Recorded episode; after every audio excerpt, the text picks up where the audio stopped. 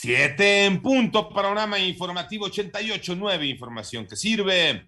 Yo soy Alejandro Villalbazo en el Twitter, arroba Villalbazo 3, es martes 25 de enero. Iñaki Manero, ¿cómo te va, Iñaki? Vámonos con el panorama COVID. La cifra de muertes a nivel mundial por COVID-19 ya llegó a 5.606.038 personas, de acuerdo con el gran concentrado de la Universidad Johns Hopkins. Igualmente, el número global de casos alcanza los 355 millones 204 mil 984 personas desde el inicio, desde que se reconoció la pandemia.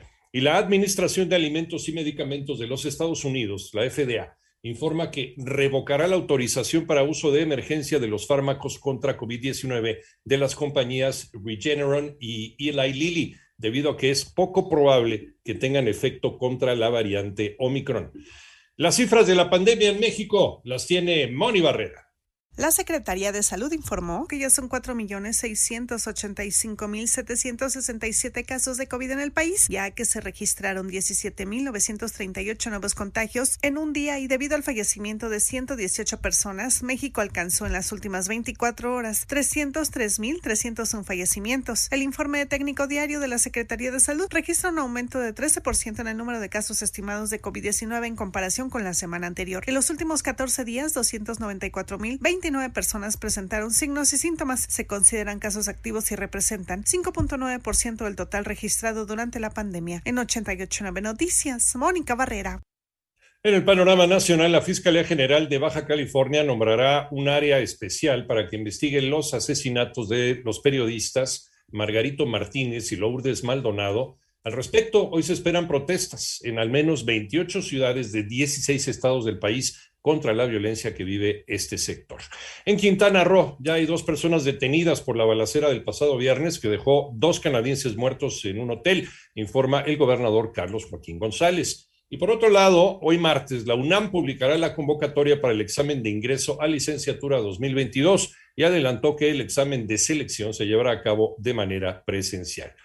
El ex dirigente priista Cuauhtémoc Gutiérrez de la Torre, vinculado a proceso por los delitos de trata de personas, publicidad engañosa y asociación delictosa, fue trasladado del reclusorio preventivo varonil Oriente al penal de máxima seguridad del Altiplano. Durante diciembre de 2021 se recuperó empleo, aunque con bajos salarios. María Inés Camacho.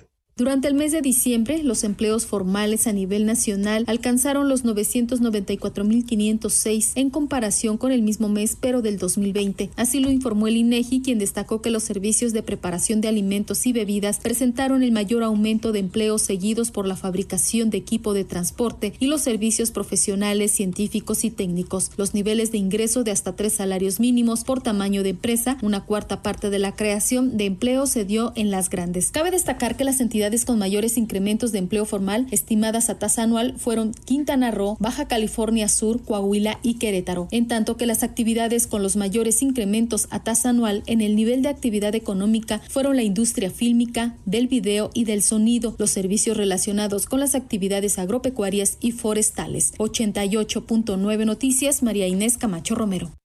El panorama internacional, los países de la Organización del Tratado del Atlántico Norte, la OTAN, reforzaron la capacidad de defensa del flanco este de Europa con el envío de aviones y navíos para contrarrestar la acumulación de tropas rusas en la frontera con Ucrania anunció la institución.